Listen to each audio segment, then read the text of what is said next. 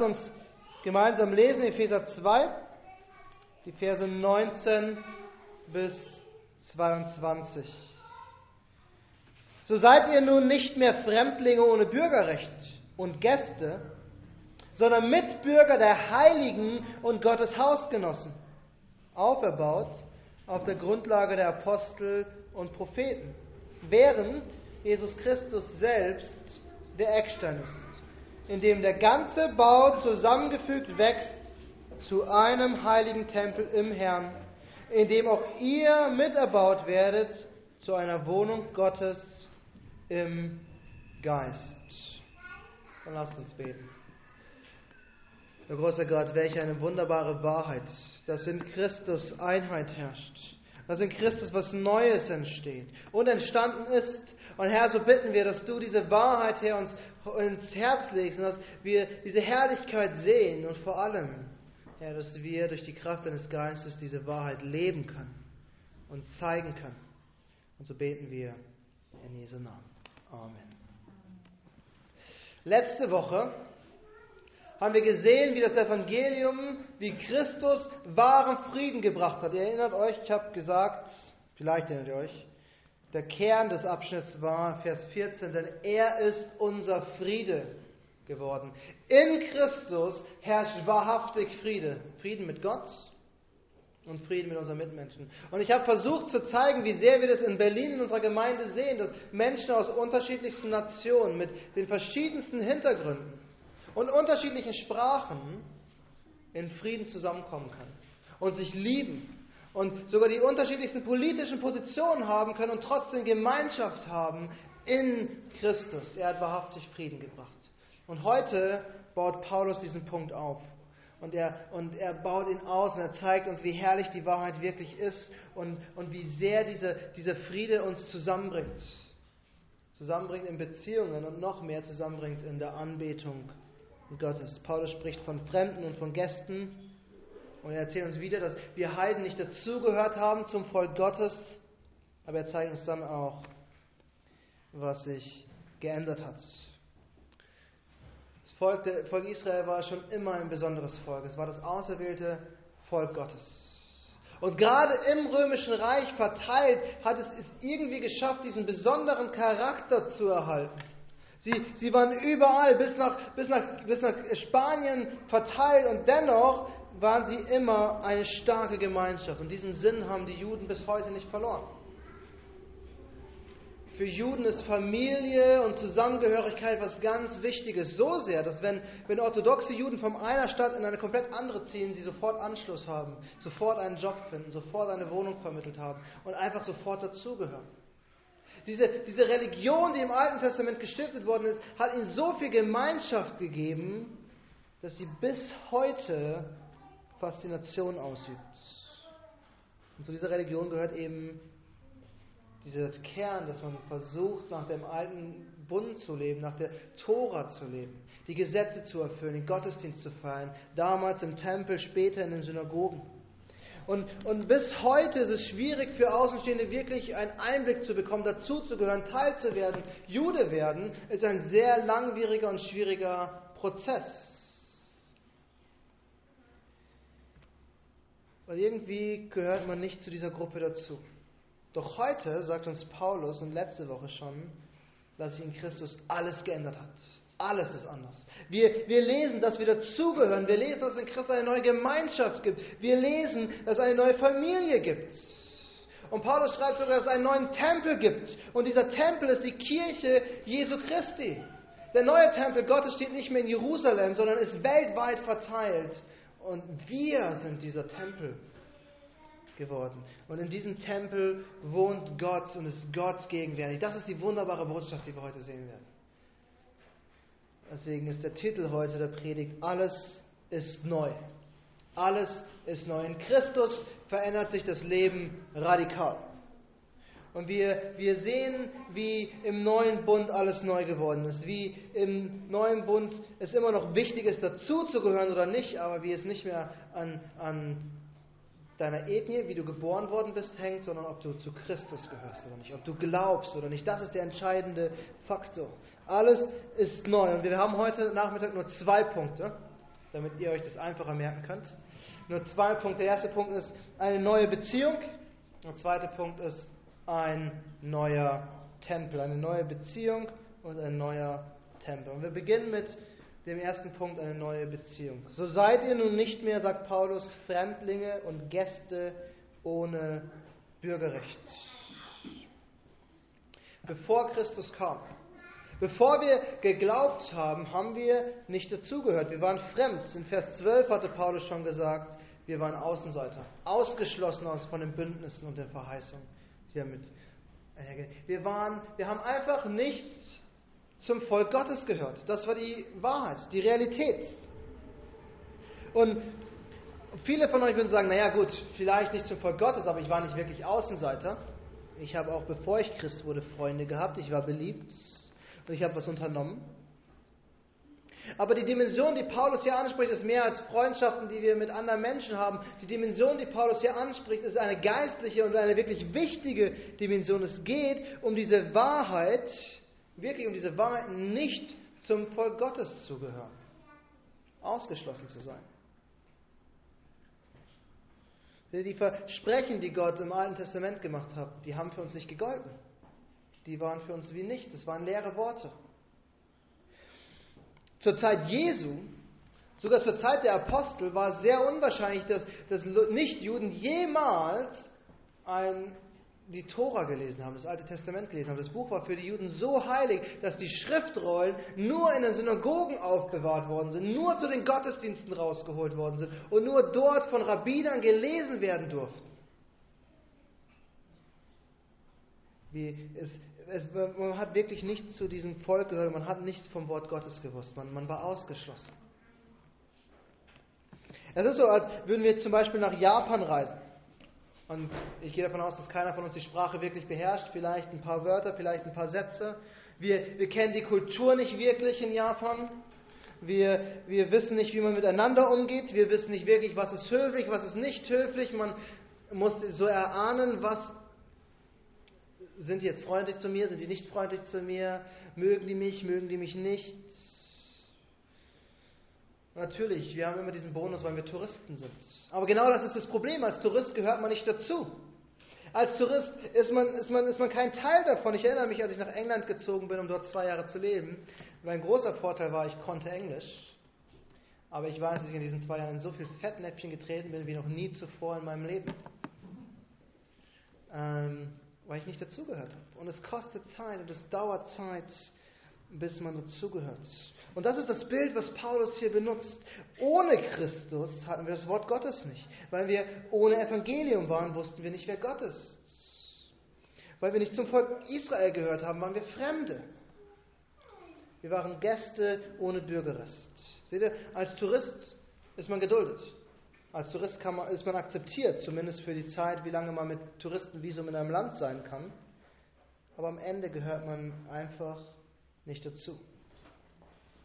Ich glaube, einige von euch kennen diese Erfahrung, wissen, wie das ist. Ihr habt euer Land verlassen, ihr habt eure Familien hinter euch gelassen, ihr seid nach Deutschland gekommen, um beruflich weiterzukommen, um Familie vielleicht zu gründen, um zu studieren, um zu arbeiten. Und es ist ein harter und langer Weg, bis man hier ankommt. Vor allem hier in Deutschland. Wir sind nicht gerade das offenste Volk. Wir haben nicht gerade die einfachste Sprache zu lernen. Und es kostet. Es dauert, Gewohnheiten kennenzulernen, das Lebensgefühl zu verstehen, die, die Mentalität zu verinnerlichen.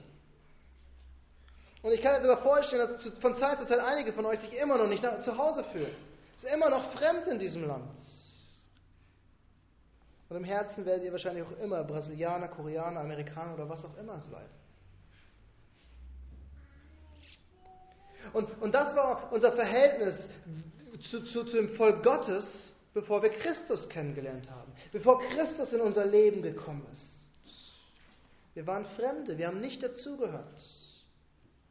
Und selbst wenn wir vielleicht Teil, wenn wir Gottesdienste besucht haben und in den Gemeinden waren, bis zu dem Zeitpunkt, wo Christus unser Leben verändert hat und wir ein neues Leben bekommen, haben wir irgendwie nicht dazugehört.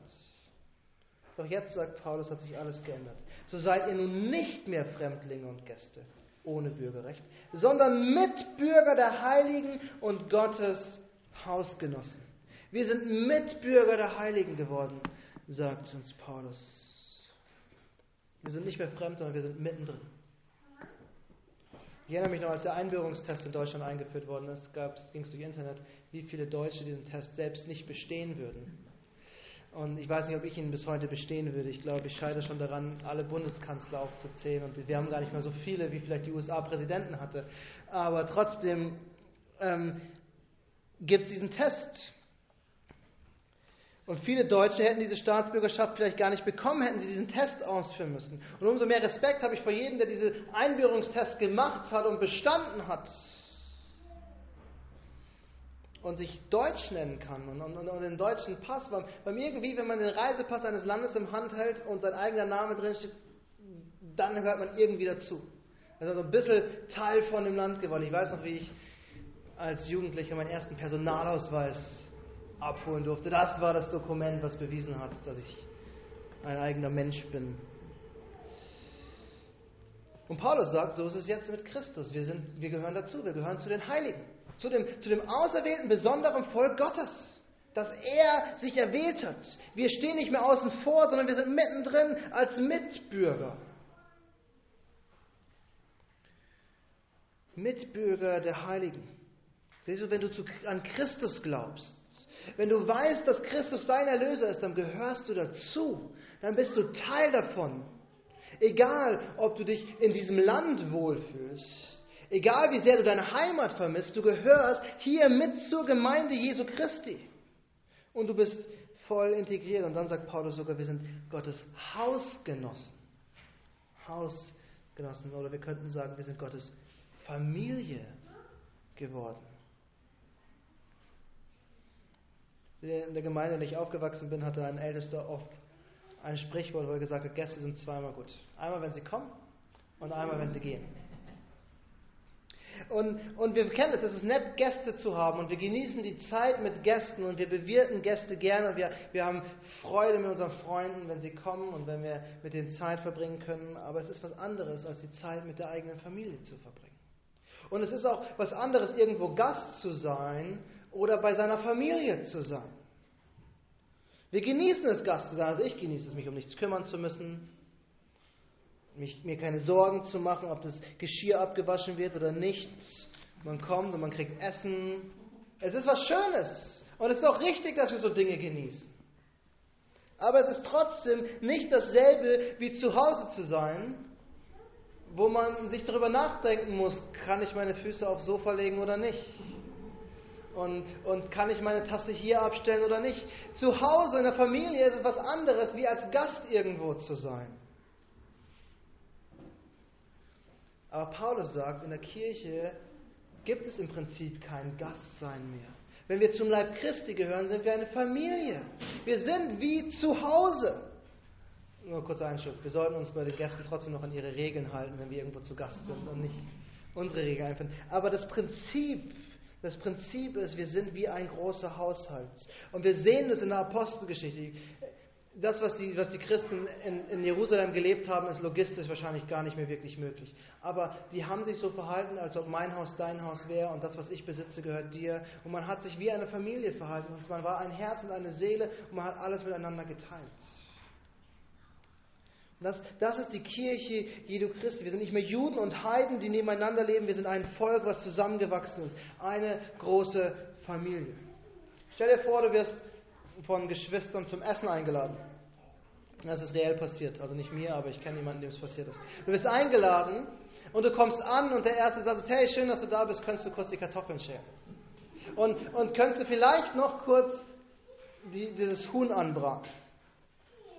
Auf den ersten Blick wirkt das falsch, oder? Auf den ersten Blick denken wir, ich bin doch als Gast eingeladen, warum soll ich jetzt kochen? Aber eigentlich sollte es unter Christen kein Problem sein, weil wir sind Familie. Ich meine, wenn mein Bruder bei uns Hause, nach Hause kommt, geht er einfach in die Küche und nimmt sich Kaffee. Vorausgesetzt, Kaffee ist da, ansonsten kocht er einfach Kaffee. Und, und das ist das Normalste in der Welt innerhalb einer Familie. Man macht das einfach. Und so sollte es für uns als Christen kein Problem sein, dass wenn wir zusammenkommen, es wir als Familie einfach genießen, zusammenzukommen. Das ist das, was wir jeden Sonntagmittag hier machen. Jeder bringt was zu essen mit, der eine nimmt dem anderen was ab und wir genießen die Gemeinschaft zusammen, dass wir Familienfest feiern können. Und das ist unsere Beziehung, die wir als Gemeinde in Jesus Christus haben. Keine Fremden mehr, keine Ausgeschlossenen mehr, eins, zusammen, weil uns Christus zusammengebracht hat. Nicht mehr Fremdlinge und Gäste ohne Bürgerrecht, sondern Mitbürger der Heiligen und Hausgenossen Gottes. Wir sind Familie Gottes geworden. Und in Christus sehen wir, sagt uns Paulus, herrscht eine komplett neue Beziehung. Eine komplett neue Beziehung. Aber Paulus gibt uns noch eine, eine weitere und für mich viel herrlichere Wahrheit als das erste, was wir betrachtet haben. Er zeigt uns nämlich auch, dass der Tempel neu geworden ist. Es gibt einen neuen Tempel. Das ist der zweite Punkt heute Nachmittag ein neuer Tempel. Dieser Punkt ist so viel spannender, weil hier geht es um das Wichtigste auf dieser Welt, nämlich um die Anbetung Gottes. Um die Ehre und die Verherrlichung Gottes. Das Zentrum der Anbetung im Alten Testament, wissen wir alle, war der Tempel.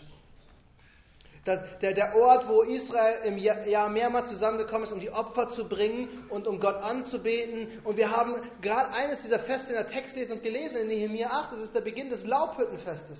Israel ist zusammengekommen, sie haben auf das Gesetz Gottes gehört und sie haben Opfer gebracht. Und dann in dem nächsten Abschnitt, nächste Woche, werden wir lesen, dass Nehemiah sie auffordert, geht, trinkt Süßes und esst Fettiges und genießt diese Feiertage. Das war die Anbetung Gottes im Alten Testament, zum Tempel kommen und feiern und jubeln. Und selbst im Neuen Testament sehen wir den Tempel immer wieder, wie er auftaucht. Und immer wieder, wie er erwähnt wird, weil der Tempel wichtig ist. Es ist der Ort, an dem Gott seine Gegenwart versprochen hat, wo Gott wohnen will, wo Gott mitten unter seinem Volk ist. Und deshalb erwähnt Paulus ihn auch hier. Er zeigt uns diese neue, herrliche, wunderbare Realität, die wir in Christus haben. Er sagt uns, der Tempel besteht nicht mehr aus den Steinen in Jerusalem Stück für Stück aufeinander gebaut, sondern der Tempel besteht aus neuen Steinen, nämlich Menschen. Wir sind die Steine, die zusammengefügt werden zum Haus Gottes. Und ich rede hier nicht von unserer kleinen Gemeinde, die wir uns in Berlin treffen, auch wenn es für uns war, sondern es geht hier um die weltweite Gemeinde Jesu Christi, die seit über 2000 Jahren existiert. Wir sind alle zusammen, mit allen Gemeinden hier in Berlin, mit allen Gemeinden in Deutschland, mit allen Gemeinden weltweit. Wir sind der Tempel Gottes. Wir sind das neue Gebäude, in dem Gott wohnen will. Und das Wunderbare ist, dieser, dieser Tempel wächst täglich weiter, höher, größer, besser. Der Tempel, der Tempel ist nicht fertig, er wächst. Berlin ist bekanntlich eine Dauerbaustelle. Überall, wo man hinkommt, wird renoviert oder umgebaut oder abgerissen und neu gebaut und nochmal abgerissen und neu gebaut. Und unser Flughafen könnte mittlerweile fünfmal gebaut worden sein. Berlin ist eine Dauerbaustelle. Und was ich faszinierend finde, ist, wenn man an einem Ort mehrere Wochen nicht mehr war, zwei Wochen später, sieht es komplett anders aus, weil das Gebäude auf einmal aufgebaut worden ist, weil das Gerüst auf einmal weg ist, weil dies oder das verändert worden ist. Plötzlich ist es anders. Und es ist faszinierend, wenn man beobachten kann, wie ein Haus entsteht wie, wie, wie, wie man Brachland hat und innerhalb von wenigen Monaten ein fertiges Haus draufsteht und wenn man beobachten kann, wie Stück für Stück wächst. Aber noch spannender, noch spannender als, als zuzuschauen ist es, Teil davon zu sein, wenn man Teil dieses Hauses ist, was wächst wenn man, wenn man das Haus selbst wird, weil wir, sagt uns Paulus, der Tempel Gottes sind, die wir auferbaut werden zu diesem wunderbaren Gebäude. Seht ihr im Vers 22, in dem auch ihr miterbaut werdet zu einer Wohnung Gottes im Geist. Wir sind die Wohnung Gottes und wir werden mit auferbaut dazu im Geist. Wir sind der Tempel. Wenn uns das nicht staunen lässt, dann weiß ich nicht. Absolut faszinierend. Aber am Anfang, am Anfang eines jeden Gebäudes steht das Fundament, auf dem das Haus steht, damit es sicher steht, damit es feststeht. Und wir lesen, was dieses Fundament ist. Paulus sagt, wir werden aufgebaut auf der Grundlage der Apostel und Propheten. Das Fundament, auf dem wir als Kirche stehen, ist die gesunde Lehre, die die Apostel und Propheten verkündigt haben, die sie gepredigt haben, die wir in, in der Bibel aufgeschrieben haben. Das ist die Grundlage, auf die der Tempel gebaut wird.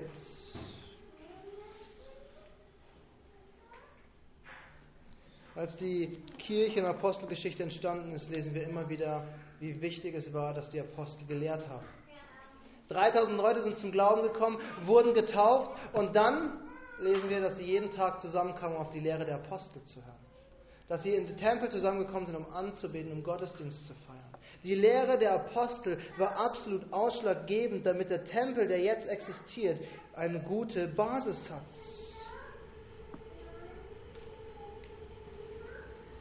Wir sind aufgebaut auf der Lehre der Apostel und Propheten, auf nichts anderes. Mit der einen Ausnahme, die uns Paulus hier gibt, die noch wichtiger ist als die Apostel und Propheten, nämlich Christus selbst. Während Jesus Christus selbst der Eckstein ist. Und das ist genauso wichtig, wenn nicht sogar wichtiger, weil wenn man ein Haus baut, gießt man das Fundament und man versucht es so eben und gerade wie möglich zu machen, aber Beton fließt nicht immer so gerade, wie man es gerne hätte. Und es ist nicht immer alles ganz gerade. Aber wenn die Maurer anfangen, die Mauern zu bauen, dann ist der erste Stein, den sie setzen. Damit verbringt die mehr Zeit als mit jedem anderen Stein auf der Baustelle.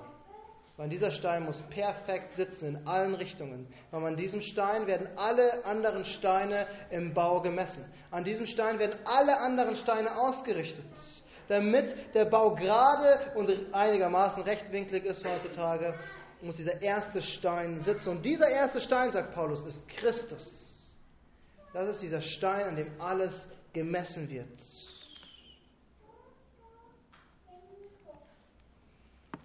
Wenn Christus nicht das Zentrum ist, wenn wir als Kirche nicht alles an Christus messen, dann müssen wir davon ausgehen, dass das Haus irgendwann schief wird dass der Tempel irgendwann zusammenbricht. Und leider, leider sehen wir das in der Geschichte immer wieder, wo die Kirche Christus verlassen hat, fällt sie irgendwann zusammen und zerbricht und existiert nicht mehr als der Tempel, der sie sein sollte. Wenn wir nicht Christus als Maßstab nehmen, wird das Haus krumm und schief. Und dann können wir auch aufhören, weiterzubauen. Ich musste mal für die Schule Praktikum als Maurer machen. Und unser Praktikumsleiter war nicht der beste Pädagoge. Aber der hat es manchmal geschafft, wenn man nicht richtig gemessen und die Wasserwaage nicht richtig angehalten hatte, die ganze Mauer nochmal umzuhauen und zu sagen, von vorne an. Aber das passiert, wenn wir nicht wirklich alles an Christus messen. Dann müssen wir das Haus im Endeffekt aufgeben. Und das ist die Ermahnung, die indirekte Ermahnung, die uns Paulus hier gibt, dass wir als Christen an Christus festhalten müssen. Dass wir als Kirche an Christus festhalten müssen. Aber ich finde, es ist auch eine absolut riesige Ermutigung, die wir hier finden. Weil was uns Paulus hier sagt, ist, der Tempel ist nicht von uns abhängig.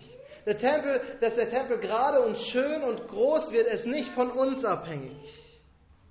Weil der Tempel nicht auf uns basiert oder ruht weil der Tempel nicht auf dem basiert, was ich kann. Den, diesen, diesen krummen, verkanteten Stein, der ich bin, ist nicht der Stein, auf dem die Kirche basiert. Der Tempel ruht allein auf Christus. Auf niemand anderem, auf Christus allein. Er ist der erste und wichtigste Stein. Und später im Epheserbrief sagt uns Paulus, dass Christus nicht nur der erste und wichtigste Stein ist, sondern dass er das Haupt ist, zu dem das ganze Gebäude hinläuft. Und, und die Ironie in dem griechischen Text hier ist, dass dieses Wort, was für Eckstein verwendet werden, es kann auch verwendet werden für den Stein, der einen Bogen oben zusammenhält. Christus ist der Grundstein, der Eckstein, dem alles ausgerichtet wird. Und Christus ist der Stein, zu dem alles hinwächst und an dem alles zusammenhält. Das, der Anfang und der Ende, das Zentrum von allem in der Kirche muss Christus sein. Ansonsten gehen wir auseinander. Aber Paulus geht noch weiter, wenn er diesen Tempel beschreibt. Er sagt, wir, wir werden zusammengefügt. Wir wachsen in Christus und wir werden ein heiliger Tempel. Seht ihr, in dem der ganze Bau wächst zu einem heiligen Tempel. Das ist nicht eine wunderbar herrliche Wahrheit, die uns Paulus hier gibt. Wir wachsen zu einem Tempel. Seht ihr, in der Wirtschaft sagt man, Stillstand ist Rückschritt. Wenn ein Unternehmen nicht wächst und nicht vorwärts geht und nicht weiter mehr Zahlen bringt, dann sind sie irgendwann hinten dran und kommen nicht weiter. Aber im Reich Gottes, sagt uns Paulus, gibt es gar keinen Stillstand. Die Idee von Stillstand existiert nicht. Wir ruhen in Christus. Und wir, wir, wir lassen uns nicht mehr von der Hektik dieser Welt und des Alltags mittreiben, im Idealfall. Aber es gibt keinen Stillstand. Der Tempel wächst und wächst. Der Tempel wird größer. Gott baut diesen Tempel. Er füllt die Lücken. Er zieht neue Mauern ein. Er zieht neue Stockwerke hoch. Gott baut den Tempel und er wächst und wächst und wird größer. Und wir werden in diesen großen Tempel mit eingebaut. Und weil Gott baut, wächst der Tempel stetig. Weil Gott Stück für Stück baut. Und wir erleben das in Berlin. Vielleicht nicht immer in dem Tempo, in dem wir es gerne erleben würden. Aber wir erleben es. Und natürlich, wir sind traurig, wenn unsere Geschwister wegziehen und umziehen und nicht mehr Teil unserer Gemeinde sind. Und es ist richtig, dass wir traurig darüber sind. Aber wir sollten nicht vergessen, dass Gott, seit diese Gemeinde gegründet worden ist, nicht ein Jahr vergehen lassen hat, in dem keine neuen Mitglieder aufgenommen worden sind. Wir haben jedes Jahr neue Mitglieder in die Gemeinde aufgenommen, weil Gott den Tempel hier, den kleinen, den wir sind, wachsen lässt. Gott baut. Wir werden immer größer und größer. Das ist die Verheißung, die uns Gott gibt. Gott hat uns ständig neue Menschen gesendet ständig neue Mitglieder, die wir aufgenommen haben, ständig neue Gaben, die in die Gemeinde eingeflossen sind. Gott segnet diese Gemeinde unglaublich. Ich glaube, wenn wir uns, wir, wir, fokussieren uns oft auf das Negative, auf das, was uns vielleicht stört, auf das, was uns unangenehm ist, auf das, was wir vielleicht traurig finden. Und wir vergessen dabei die herrliche Wahrheit, wie Gott wirkt und handelt und, und aufbaut. Und das, was wir hier erleben in Berlin, dass wir im Jahr vielleicht eine Familie aufnehmen oder ein neues Mitglied aufnehmen, ab und zu Gäste sehen, ist nur ein kleines bisschen von dem, was weltweit geschieht in der Kirche Jesu Christi.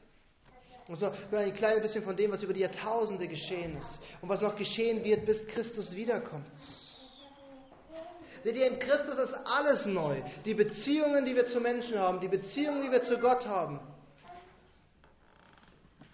Die Wohnung Gottes ist neu. Der Tempel Gottes ist neu geworden. Wir sind er geworden. Und wir, wir sehen, wie Gott seinen Tempel baut. Und wir sehen, wie sein Tempel wächst.